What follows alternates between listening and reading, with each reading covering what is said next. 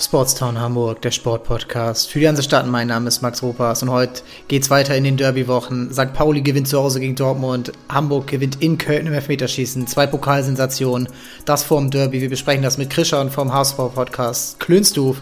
Ja, viel Spaß, los geht's.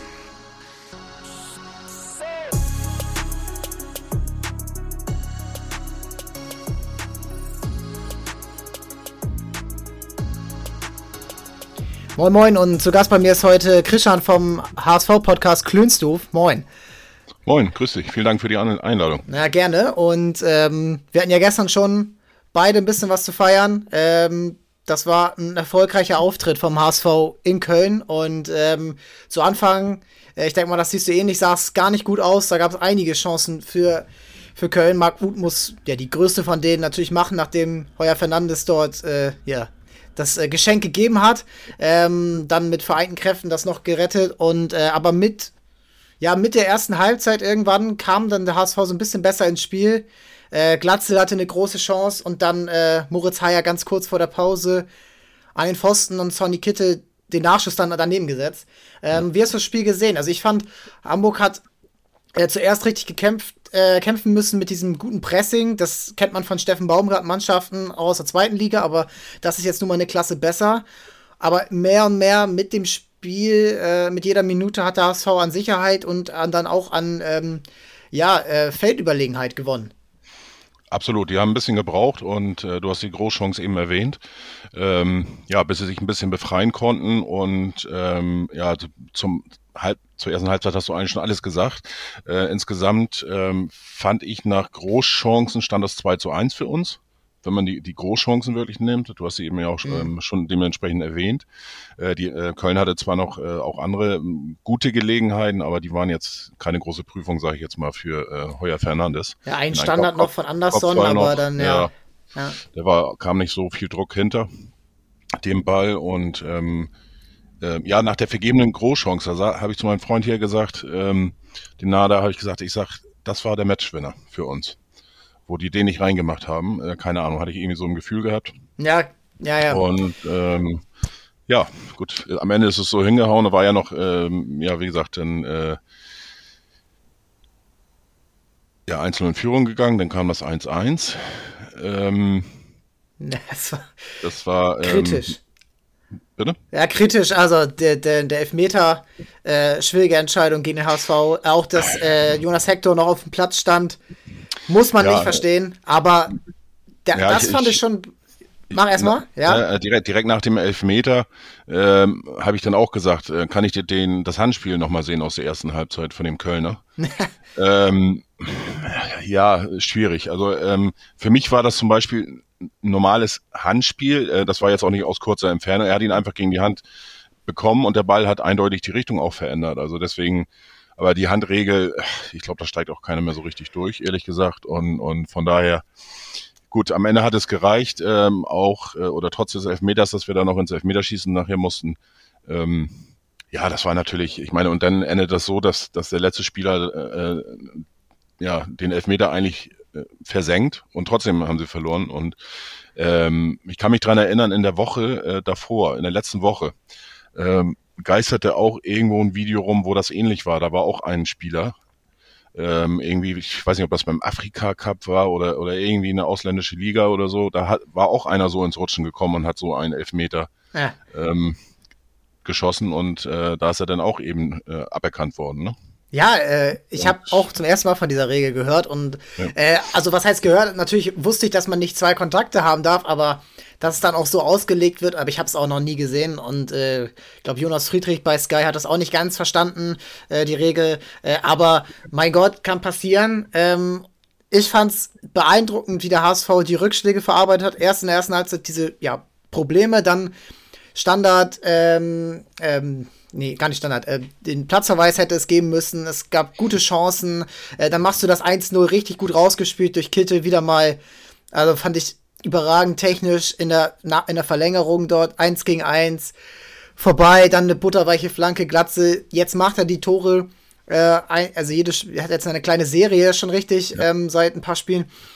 Und dann in der 120. Minute, also aus meiner Sicht gar kein Elfmeter. Äh, manche sagen, Schonlau darf da nicht so reingehen, aber eigentlich darf er dann gar nichts machen, wenn er nicht so reingehen darf.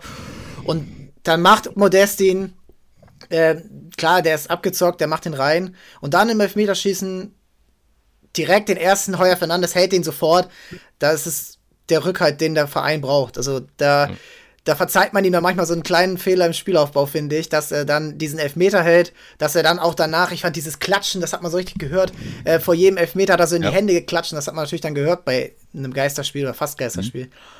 Ja, und äh, ich fand es äh, echt beeindruckend und ähm, ich glaube auch, wenn das jetzt natürlich hart ist, 120 Minuten auswärts in Köln, schweres Spiel, jetzt drei Tage später wieder zu spielen, ich glaube, diese, das Erlebnis jetzt wieder ein Elfmeterschießen auch gewonnen zu haben, wie schon in Nürnberg, das schweißt die Truppe noch mal mehr zusammen. Und jetzt auch gerade nach so einem schwachen Auftritt in Dresden ähm, ist es dann auch ganz wichtig gewesen, auch wenn es vielleicht körperlich anstrengend war, dass du mental so Energie draus ziehst.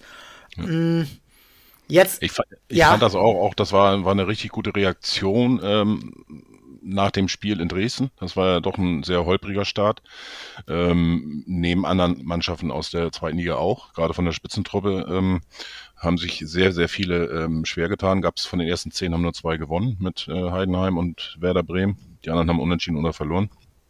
Ja.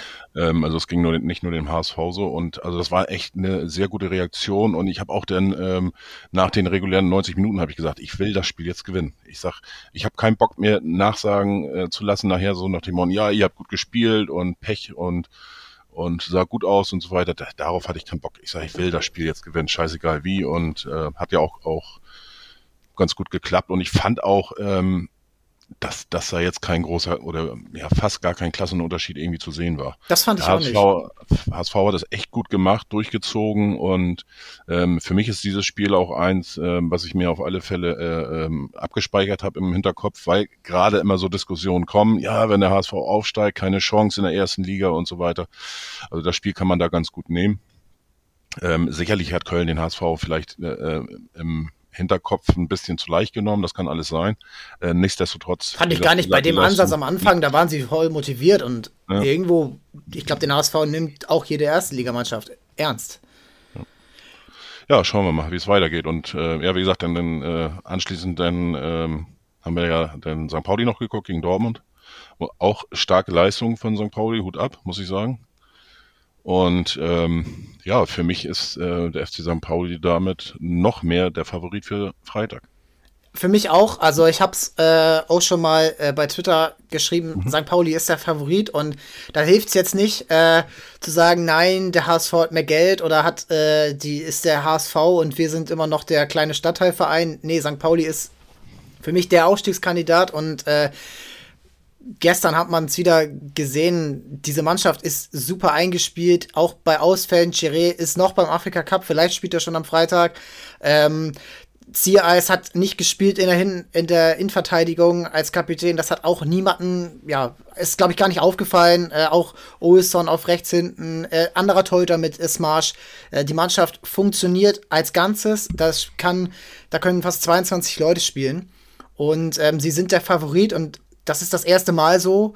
Und sie haben auch die Chance, ja, diesen ähm, äh, jetzt neun Punkte sich vom HSV abzusetzen.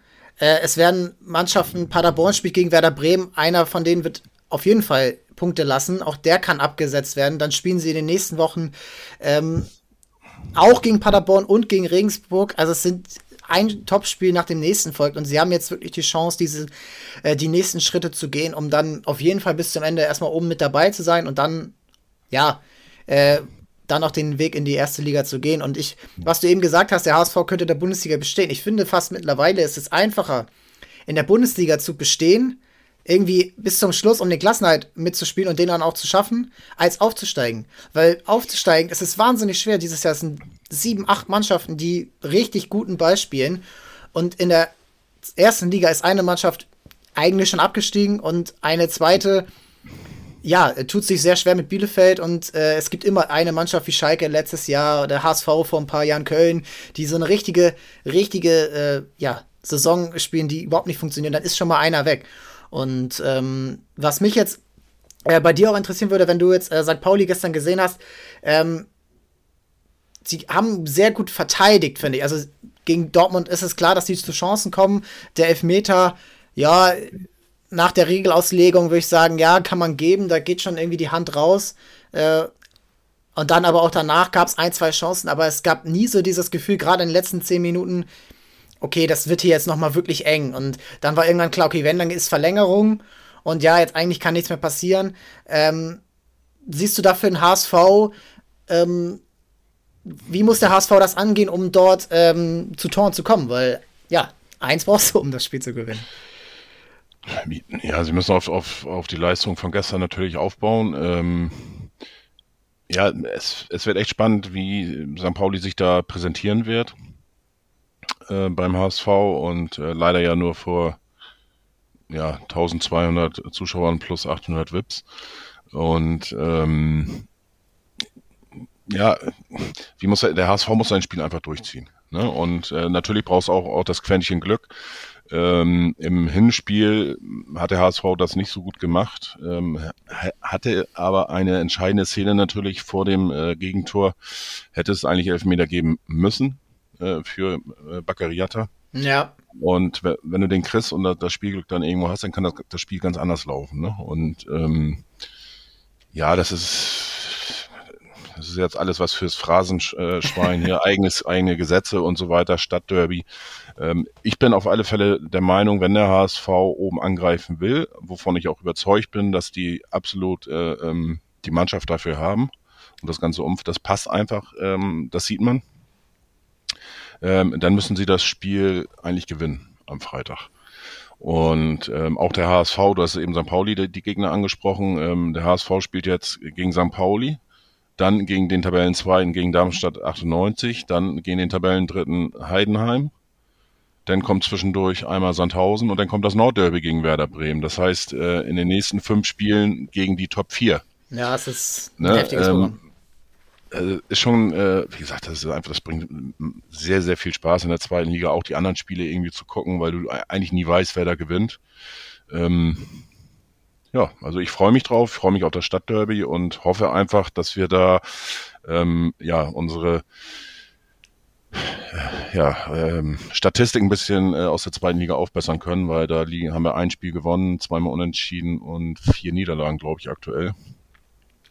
Ähm, da könnte man ein bisschen was aufbessern und wenn man das Spiel gewinnt, dann wäre man auch dann wieder Stadtderby-Sieger. Schauen wir mal, wie es passiert. Ja. Ich glaube, äh, der HSV hat gutes äh, Testspiel jetzt dafür gehabt mit Köln, weil ähnlich wie im Hinspiel hat St. Pauli den HSV am Anfang sehr gepresst, sehr früh draufgegangen. Da wusste einem gar nicht, wie man geschieht. Ich glaube, damals waren es so 10.000 Zuschauer knapp und die Hütte hat gebrannt am Millantor. Das äh, muss man sagen. Das 1-0 war dann auch folgerichtig. Ich glaube, Becker hat das Tor gemacht. Ähm, und dann dann, ja, stand 1-0 und der HSV ist dann aber, wie eigentlich gestern auch, so mit der, mit der 30. Minute irgendwann wieder ins Spiel gekommen und auf einmal stand es 1-1 und Konter ähm, bei Jatta und Kittel. Und ähm, so war es ja gestern ungefähr auch, nur dass eben das Tor nicht gefallen ist. Und ich meine jetzt auch gestern gesehen zu haben, wenn eine Schwachstelle bei St. Pauli ist, dann äh, sind das die Außenverteidigerpositionen, weil die viel nach vorne machen, Paccarada sowieso. Und dahinter ist dann Platz für Alidu und Jatta auf beiden Seiten. Und wenn die beiden spielen, Jatta hat mal gestern gemerkt, der hatte eine wahnsinnige Pace drauf. Man hat nicht mehr gemerkt, dass er Corona-krank war. Äh, ich fand ihn noch, fast noch stärker als in der Hinrunde. Er war schnell, er war eigentlich da. Er muss, klar, das Tore schießen kann er nicht so gut, aber ähm, er, hat, er hat die Chancen äh, sich erarbeitet und wenn einer mitläuft und der den dann reinmacht, dann ist auch okay. Ähm, ist ich dann auch ja, ich glaube, das ist die Chance für den HSV, diese beiden Außenspieler, die ein wahnsinniges Tempo haben, die auch von den Spielern das Mittelfeld bedient werden können. Reis und Kittel sind richtig gute Passgeber. Auch Moritz Heyer gestern vor dem, äh, vor dem 1-0 so einen wahnsinnigen Diagonalball gespielt äh, auf Ali Du. Also sowas, sowas funktioniert. Und ich glaube, wenn der HSV mit der Mannschaft spielt, ja, die eigentlich auch die letzten Hinrundenspiele gespielt hat, dann, dann wird das ein Spiel auf richtig gutem Niveau. St. Pauli wird wahrscheinlich auch ihre Top-Mannschaft spielen lassen. CIS wird wahrscheinlich wieder spielen. Ähm, dann im Mittelfeld wird man schauen, ob Chiré schon wieder fit ist oder. Das kann, kann ich mir nicht vorstellen. Also, muss man sehen, ne? äh, ne? aber es wird vielleicht, vielleicht setzt er ihn äh, ähm, als Maskottchen auf die Bank oder sowas. Also ich kann mir nicht vorstellen, dass er wirklich eine Alternative ist. Ich, äh, ich weiß jetzt nicht, wie viele Stunden man jetzt fliegt von äh, ähm, Ich weiß gar nicht, wo der Cup stattfindet, aber es ist auch, äh, es, wird, es ist auf jeden Fall eine ähm, Weit. Ne, Zehn Stunden und, sind das äh, bestimmt insgesamt. Ähm, ja, musst du dann auch dich, dich wieder akklimatisieren. Ich weiß jetzt nicht, wie das, wie das müsste, glaube ich, Sommer sein aktuell, ne? Ich glaube, im ja, Sommer haben, haben die Winter. Klima ist das ja auch immer alles nicht so. Ja, ja, so beim, deutlich, ich, ne? bei der Weltmeisterschaft, glaube ich, in Südafrika hatten die ja Winter, ne? Äh, und da, glaube ich, ähm, im Sommer und äh, da war das ein bisschen kühler. Also, was heißt kühler, so 20 Grad? Ja, oder, Kamerun oder so. ist sehr, sehr und, am Äquator dran. Das ist schon ja. sehr warm, glaube ich, und schwül. Ja. Aber so, er wird es können, wahrscheinlich. Und, und deswegen kann ich mir das nicht vorstellen, dass es eine ernste Option ist. Äh, auch wenn, habe ich jetzt auch gelesen, ne, ähm, ähm, auch wenn Schulz das eben sagte, Mhm. Vielleicht, ja, keine Ahnung, sind vielleicht auch irgendwelche Spielchen jetzt vor dem Derby, keine Ahnung. Aber äh, selbst wenn er spielt, ähm, ja, dann, dann spielt er halt. Ne? Ähm, du hast es selber schon erwähnt, die haben jetzt auch äh, ein bisschen rotiert und äh, haben ein super Spiel abgeliefert. Und ja, wie gesagt, ähm, äh, wenn man sich das Spiel ähm, von gestern eben nochmal ähm, zur Brust nimmt vom FC St. Pauli, und dann natürlich Tabellenstand, sechs Punkte vom HSV. Also ähm, ganz klarer Favorit ist der FC St. Pauli. Also was anderes, ähm, ja. Es wird echt, das ist auch ein ganz neuer, neuer Art, dieses Derby zu kommen, weil sonst war immer, der HSV ist vorne, St. Pauli ist irgendwo im Mittelfeld, St. Pauli hat die komplette Motivation, dieses eine Spiel zu gewinnen mhm. und jetzt ist es was anderes und ich bin echt, ja, auch da irgendwo interessiert, wie die Spieler dann damit umgehen. Wie äh, Guido Burgstaller sehe ich jetzt nicht das Problem, der hat alles gesehen, von Champions League bis äh, österreichische, äh, österreichische Niederung. Ähm, aber ein, äh, ja, ein junges Team, was auch diese diese Erwartungshaltung nicht hat. Auch jetzt diesen Pokalsieg, den haben sie super gemeistert, da jetzt vielleicht äh, so ein bisschen euphorisiert dadurch, äh, da, da kann man ja auch mal ähm, vielleicht die Konzentration verlieren. Der HSV kennt es nur zu gut. Nach guten Siegen, nach großen Siegen kam eigentlich meist immer schnell die Ernüchterung. Ähm, und das, ja, aber das, das, ist, ist auch so ein bisschen, bisschen mehr Vergangenheit. Ne? Ähm, mir fällt nur weiß, der letzte Derby-Sieg ein, danach gab es keinen Sieg ich, mehr in der Saison. Ich, ja, ist richtig, aber, aber es wird auch immer gerne wieder rausgekramt und, und genauso natürlich wie die, die Geschichten jetzt in der Rückrunde immer versagt, die letzten Jahre. Ne? Es sind auch gleich nach dem 1-1 gegen Dresden äh, gleich wieder großes Thema. Ähm, und deswegen finde ich auch, es ist sehr wichtig, dass man dieses Spiel einfach gewinnt und dass dann mal ein bisschen Ruhe im Karton wiederkommt, von wegen Rückrunde, ähm, äh, blamabel und so weiter und so weiter. Und äh, ich hatte das auch bei uns im Podcast erwähnt. Äh, man darf nicht vergessen, wenn wir das Spiel jetzt gewinnen sollten gegen St. Pauli, dann haben wir einen Punkt mehr geholt äh, im Vergleich zur ähm, Hinrunde in den ersten drei Spielen. Ja, es ist eine also, wahnsinnig ausgeglichene Liga, wo du immer wieder mal Punkte liegen lassen kannst. Dynamo Dresden hatte eine schwache Phase, ansonsten sind die auch komplett äh, ja, komplett äh, konkurrenzfähig. Die haben Werder Bremen deutlich geschlagen. Die haben, äh, meine ich, auch gegen, gegen Schalke ganz gut ausgesehen, wenn mich nicht alles täuscht. Ähm das, das war ein hervorragendes Spiel, auch äh, das Hinspiel. Und äh, wir haben in der Rückschau ein bisschen so abgestimmt bei uns im Podcast.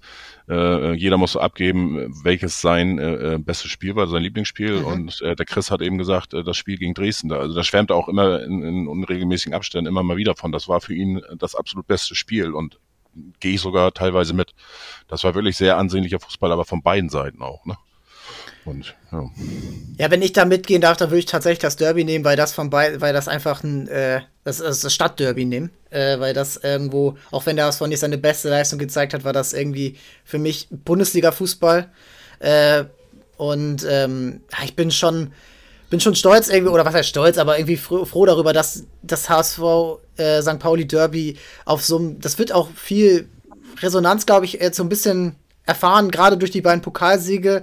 Ähm, der HSV wird dann ja eher, genau wie du es sagst, eigentlich immer nur dann angeguckt, wenn in den letzten acht Spielen die Saison hingeschmissen wird.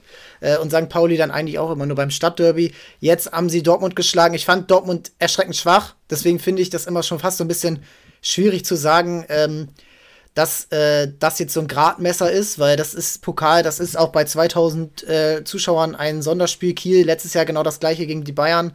Ähm, das sind Spiele, die, die man fast gar nicht irgendwie mit was anderem äh, gleichsetzen kann. Aber du hast schon richtig angesprochen, die Mannschaft bei St. Pauli ähm, die, die kommt auch mit einem Ausfall von Chiré klar, dann spielt Irvine auf der 10, dann spielt Becker, dann spielt äh, Marcel Harte sowieso, ähm, Smith oder auch ähm, Aremo hat jetzt länger nicht gespielt, aber es sind, eigentlich hat jeder schon mal eine Zeit lang Stammspieler gespielt und ich finde es wenn man jetzt noch so ein bisschen den Schwenk auf St. Pauli richtet, ähm, beeindruckend, wie sie ähm, die Konstanz beibehalten haben oder die Konstanz auch irgendwo erzwungen haben, dadurch, dass sie dem Trainer vertraut haben, vor knapp einem Jahr, wo man äh, äh, Vorletzter war. Und ähm, ich finde, auch das sollte der HSV sich vielleicht so ein bisschen abgucken. Ähm, würde mich auch deine Meinung mal interessieren zu Tim Walter. Jetzt nach ja, äh, 19 Spielen in der Liga und drei Pokalspielen. Ähm, er hat zwei Spiele verloren. Er hat zehnmal unentschieden gespielt und er hat, ich glaube, ja, mit sechs Siegen in der Liga und dann, nee, sieben Siegen und drei Siegen im Pokal auch zehnmal gewonnen. Und ein Viertelfinale im Pokal, das bringt noch mal ein bisschen Geld rein. Eine Million Euro habe ich jetzt gelesen.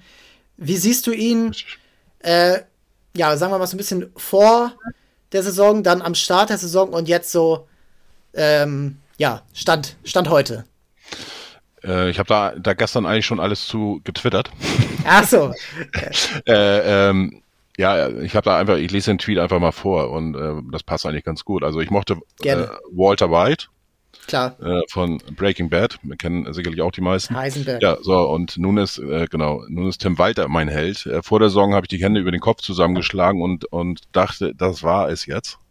Ähm, aber jeder hat eben eine Chance verdient ähm, und ich glaube an den Trainer und an die Mannschaft.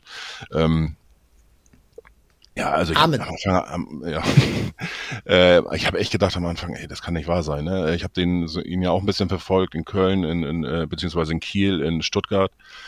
Und boah, habe ich gedacht, Alter, so einer beim HSV, oh Gott, bitte nicht und so weiter. Ne? Ähm, dann hatte ich eben das Glück, ähm, dass ich bei mir dann äh, Stuttgart-Fach, Stuttgart-Experten äh, hatte ähm, und der war so ein bisschen Walter-Fan. Ja. Ne, der hat, hat, mir dann auch ein bisschen die Angst genommen und ich habe das dann natürlich äh, beobachtet auch und ähm, gerade die erste Pressekonferenz, da fand ich ihn bei der Vorstellung sehr, sehr zurückhaltend. Also ähm, da hat man irgendwie gemerkt, dass er richtig Handbremse angezogen hat. Und ähm, dann gab es sehr interessante Interviews, wo er dann auch ähm, sich damit beschäftigt hat, äh, mit den ähm, gescheiterten Stationen, gerade in Stuttgart, und dass er sich da auch dann mit, äh, mit seinem Trainerteam, mit dem, mit der ähm, ehemaligen mit, äh, Spielern aus der Mannschaft ähm, ähm, auseinandergesetzt hat, mit denen Kontakt aufgenommen hat, mit denen gesprochen hat, um zu gucken, was er auch falsch gemacht hat. Ne? Er hat schon versucht, das zu reflektieren. Macht, glaube ich, nicht jeder Trainer, würde ich jetzt so behaupten. Ja, also, oder macht Jose das Mourinho, glaube ich, nicht. Auch immer kein, ja, wahrscheinlich. So, und, und von daher ähm, war ich da sehr gespannt und ähm, ja, also er hat immer natürlich noch eine Art an sich, ähm, ich sag mal so, wenn, wenn er der Trainer auf, auf wenn das dein Verein ist, dann kann man da, glaube ich, eher mit um, als wenn man eben äh, Fan der anderen Mannschaft ist. Ja, das da, habe ich auch mit Steffen Baumgart tatsächlich. Der, das erste Spiel gegen Paderborn dachte ich auch, und meine Frau hat mich angeguckt, was ist das denn für einer? Und äh, irgendwann habe ich dann gesagt, auch du, wenn der bei dir ist, dann, dann findest du den super. Ja, ja, wahrscheinlich auch. Also ich hat, glaube auch so ein bisschen, dass die Tendenz so, ähm, ich sag mal, vor der Saison war es wirklich so 50-50 unter den Fans. Und ich glaube, langsam geht die Tendenz dann auch schon Richtung Walter hin. Und ähm, ja, ich finde, ähm, seine Art finde ich mittlerweile eigentlich schon echt spannend und, und äh, ja, bin schon fast ein Fan eigentlich geworden von, äh, von Tim Walter. Er hat es ja auch geschafft, die jungen Spieler da äh, mitzunehmen. Und ich glaube schon, dass er einer ist äh, von klar, äh, mit klaren Worten, auch an seine Spieler mit kleinen, klaren Anforderungen. Und äh, ja, wenn du da nicht mitgehst oder nicht mitgehen kannst oder willst oder wie auch immer, dann hast du ein Problem mit ihm. Ne? Ähm, sieht man ja auch an Tommy Doyle, das ist ja ziemlich offen kommuniziert worden. Ähm, ja, ja, bei Meißner scheint das im Moment auch so irgendwie zu sein, dass der nicht so richtig zum Zuge kommt. Ja, aber dafür hat er ähm, David zum Beispiel reingeschmissen, ihm das Vertrauen gegeben, aufgebaut. Und der, der, der ist super gestartet, fand ich, fand ich in der Hinrunde bis zu seiner Verletzung. Und ähm, ja, das, das macht auch eben so den HSV aus in diesem Jahr. Ähm, ähnlich wie bei St. Pauli. Du hast es bei St. Pauli erwähnt. Auch beim HSV ist es ja so, dass viele ähm, ja ausgetauscht werden mussten. David hat sich verletzt vor der Saison. Ähm, ähm, Ambrosius. Ähm, Tim Leibold. Äh, Tim Leibold in Nürnberg die schwere Verletzung. Und die sind alle ersetzt worden. Und da hat man auch immer oder oder auch hier äh, Heuer Fernandez musste raus. Wagnoman sowieso äh, die ganze Saison. Ja, Wagnoman und so weiter und so weiter. Und äh, das ist alles aufgefangen worden bis jetzt. Ich meine, jetzt wäre das natürlich alles ein bisschen enger, aber bis jetzt ist es aufgefangen worden. Und ähm, eigentlich eins zu eins. Und, und das hat immer gut geklappt. Und natürlich hast du auch deine Spiele, wo es immer nicht so richtig gut läuft, wie in Dresden zum Beispiel, Aue, ähm, Hannover, die drei Spiele, ne? Aber das ja. sind drei, solche Spiele hat St. Pauli auch, die haben jetzt auch die letzten beiden Spiele gegen Aue und gegen Kiel, Kiel ähm, nicht so performt. Es ist also auch, daher, es ist normal, dass man ein Spiel verliert und ähm, selbst Erzgebirge Aue ist immer ein unangenehmer Gegner. Also auch wo sie auf Platz 17 sind, äh, der HSV fährt da nicht gerne hin, St. Pauli fährt da nicht gerne hin. Und ähm, ja, das sind auch, auch Darmstadt hat da ganz, ganz äh, zum Schluss erst gewonnen, äh, ganz kurz vor Schluss. Ähm, das war, glaube ich, das erste Geisterspiel. Und ähm, ja, zu weiter. Ich, ich habe ihn auch schon ein bisschen länger verfolgt, so äh, über so Jugendtrainer-Foren und Blogs und so. Und dann äh, war er bei Bayern 2 und hat dann bei Kiel dieses, äh, da war dieses Auftreten auch schon sehr, ja, sehr markant, mehr, sehr markig. Und ich mag das eigentlich sowieso. sowieso. Und ähm, ich finde es echt interessant oder auch ja bewundernswert, wie sehr er seinen Stil durchzieht.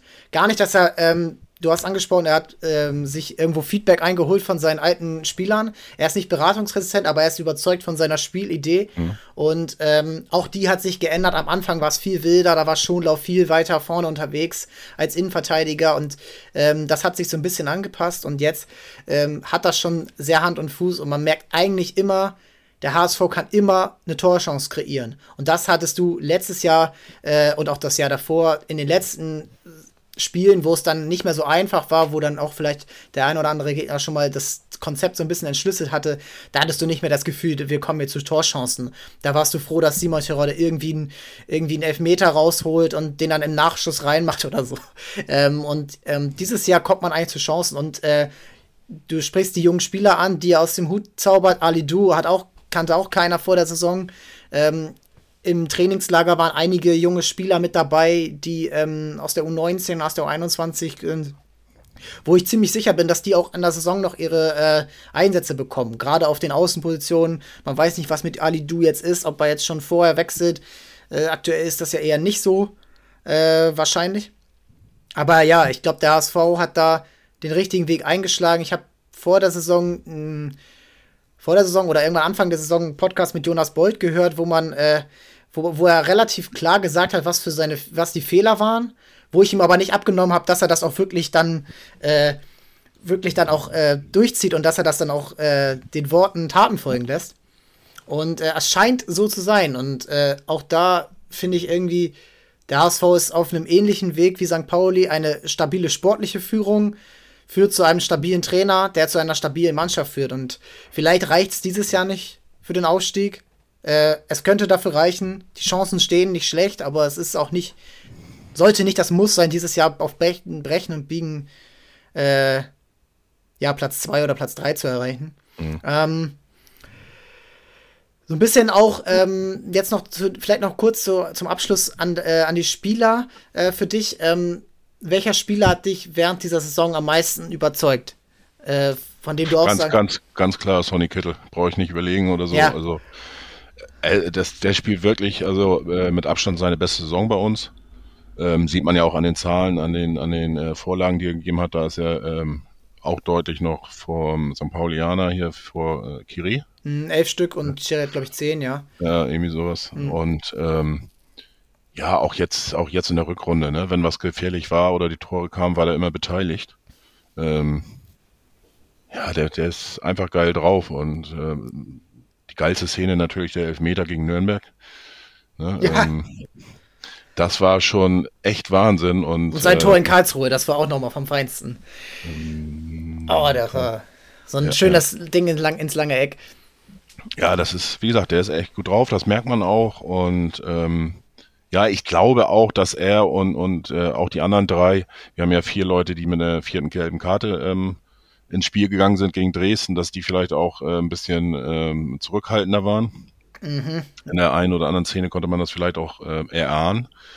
Und ähm, ja, die werden jetzt alles geben äh, am Freitag, davon bin ich überzeugt. Und äh, Tom Mickel wird die Jungs bestimmt nochmal heiß machen, die, die neuen. Der ist äh, lange genug dabei und ähm, ja, ich freue mich einfach drauf und äh, ja, mein Pechbringer sozusagen, äh, mein sehr, sehr, sehr guter Freund, der ist äh, St. Pauli-Fan. Wir haben zwei Spiele die Saison zusammen geguckt. Das eine war das Derby und das andere war in Hannover. Ah ja. Ähm, ähm, und nach dem Hannover-Spiel hat er auch Soll er mal alleine gucken?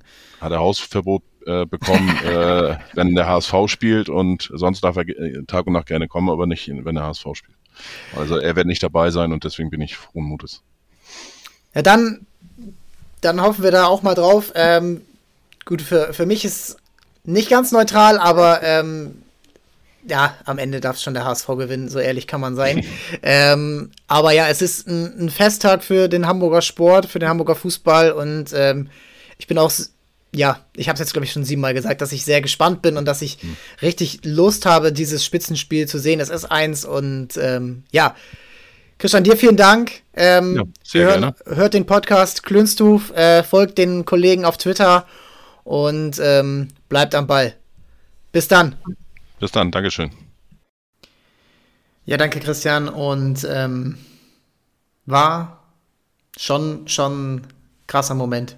Irgendwie so ein bisschen natürlich verflogen durch die Geisterspielatmosphäre, das sonst wäre viel mehr los gewesen. Also gerade wie auch nach der, bei der ARD dann das Spiel so ein bisschen beendet wurde, ja, St. Pauli, die freuen sich, super. Und die Emotionen waren irgendwie gar nicht so, so greifbar, wie es das gewesen wäre, wenn das Stadion voll gewesen wäre, auch wenn die 2000 Mann, die dort waren, 2000 Männer und Frauen und sonst auch alles, waren sehr, sehr sehr, sehr stark, also sehr, sehr laut. Äh, Arbeitskollege war dort, äh, der hat auch nochmal berichtet, das war echt ein richtig krasses Erlebnis. Seine Stimme war entsprechend.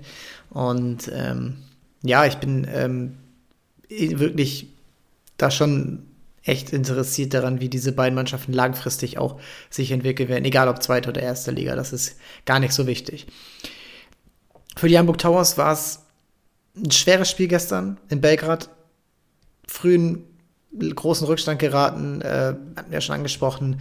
Ähm, das erste Spiel jetzt in der Rückrunde im Eurocup und nach den Siegen zuletzt jetzt oh, schon zurück auf, die, äh, auf den Boden der Tatsachen gefallen. Aber auch da, jetzt, das war jetzt am Dienstag, also waren es in neun Tagen vier Spiele. Das ist nicht normal für diese Mannschaft. Das ist auch nicht normal, gerade wenn Verletzungssorgen dabei sind. Und ähm, es geht weiter in der Liga jetzt äh, Gießen ist der nächste Gegner und ähm, da muss dann, da wird das schon auch abgeschüttet werden. Petro Kais wird dafür sorgen und ähm, das nächste Mal werden wir ein bisschen deutlicher über die Hamburg Towers sprechen, aber ähm, ja, es macht, macht eigentlich immer Spaß, dazu zu gucken. Und trotzdem auch äh, die Highlights verlinken wir natürlich wieder. Ähm, das kann man sich ansehen, die Atmosphäre dort auch, wenn es jetzt nicht ganz den Corona-Verordnungen und Corona, sagen wir mal, der Widmung der Corona-Krankheit hier vor Ort gilt. Belgrad, Novak Djokovic lässt grüßen in Serbien, ähm, hat da eine leicht andere Herangehensweise, ähm, aber trotzdem, äh, es ist ein Traditionsort im Basketball, das kann man sich ruhig mal ansehen, um nochmal sich zu verdeutlichen, was das für ein Sport in Europa ist. Das in anderen ja, Regionen von Europa, Südeuropa, Südosteuropa, der Balkan, äh, Nordeuropa, Skandinavien, dass dort einfach andere Sportarten viel wichtiger sind ähm, und ähm, auch ganz anderen Stellenwert haben, dass da emotion, emotional mitgegangen wird. In Deutschland Basketball, das ist Unipublikum, würde ich sagen. Das ist nicht schlecht, das ist überhaupt nicht schlimm, aber es ist noch sehr, sagen wir mal, wenn verloren wird, dann ist danach trotzdem alles in Ordnung. Dort, Belgrad, da willst du nicht verlieren zu Hause gegen die Hamburg Towers. Das ist, äh, das glaube ich nicht. Das, äh, und das ist einfach diese, diese, dieser Spirit, der ist halt im Basketball in Europa weit vertreten. Deswegen lohnt es sich, diese Spiele auch anzugucken, auch wenn die Hamburg Towers jetzt deutlich verloren haben. Also wie gesagt, Highlights unten in den Show Notes bei YouTube zu sehen. Ähm, was bei YouTube auch zu sehen sein wird, verlinken wir natürlich auch Highlights der Nationalmannschaft im Handball mit unserem Hamburger Torwart Yogi Bitter. Ähm, ich habe es schon getwittert, das ist, dass er dabei ist, ist für ihn natürlich nochmal ein krasses Erlebnis zum Ende seiner Karriere. Also ähm, 39 Jahre, gerade Vater geworden ähm, und äh, jetzt so, so schnell dann nach, äh, nach Bratislava geflogen, um der Mannschaft zu helfen in dieser Notlage. Beide Torhüter jetzt raus in Quarantäne. Das ist natürlich eine Katastrophe und es sind mittlerweile 13 Spieler jetzt am Mittwochabend plus ein oder zwölf Spieler und ein Funktionär. Es ist eine Katastrophe. Das geht nicht klar und äh, ich habe heute einen guten Kommentar bei Spox gelesen, auch den werde ich verlinken, ähm, von Felix Götz. Der DHB duckt sich da weg. Der DHB, Deutscher Handballbund, duckt sich weg vor der Verantwortung, die er hätte als größter Handballverband äh, überhaupt, glaube ich, der Welt, ähm, der EHF, dem Europäischen Verband, zu sagen, nein, Leute, so geht das nicht. Wir können hier nicht diese, die Spieler durchseuchen, die Mannschaften durchseuchen, nur um dieses Turnier hier auf Biegen und Brechen in vollen Hallen ohne Maske durchzuziehen. Das funktioniert einfach nicht. Und ähm, vielleicht ist ein Boykott keine Lösung, aber es ist auch keine Lösung, dort immer wieder jedes Jahr, jetzt das zweite Mal in Folge, die äh, Mannschaften hinzuschicken unter diesen Risiken. Und ähm, ich hoffe, dass daraus Lernen gezogen werden. Ich bin skeptisch. Das wird, ich glaube da nicht dran. Und ich habe es auch in diesem Tweet, was ich da äh, gerade angerissen habe, gesagt, der Handball ist so ein schlecht geführter Sport. Handball hat die Chance oder hätte die Chance, wirklich der zweitbeliebteste Sport in Europa zu sein, vielleicht zu bleiben. Ich habe da keine Statistiken zu, aber es ist natürlich ungefähr auf einem Level mit Basketball. Ich würde Basketball wahrscheinlich noch ein bisschen höher stellen, aufgrund eben dieser Beliebtheit in der Türkei, in Griechenland, äh, im Balkan.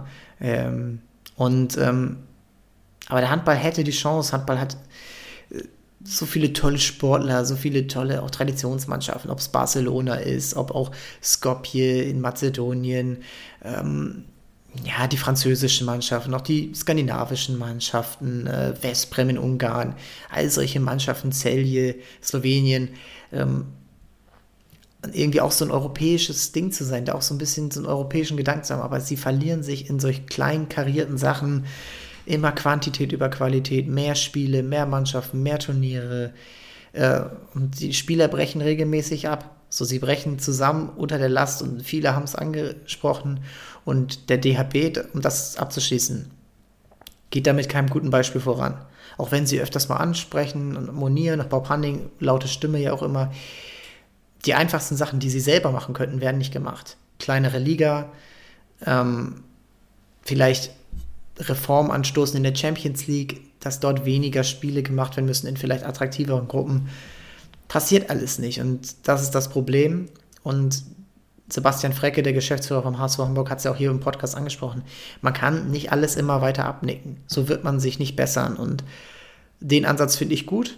Den Ansatz braucht es meiner Meinung nach aber eben nicht nur beim HSV Hamburg, sondern überall erstmal in Deutschland und dann auch das Übertragen in Europa. Es wird ja nicht nur in Deutschland diese Probleme geben. Es gibt es ja nicht nur. Nicht nur Deutschland hat Corona-Fälle gerade. Nicht nur Deutschland hat Verletzungssorgen.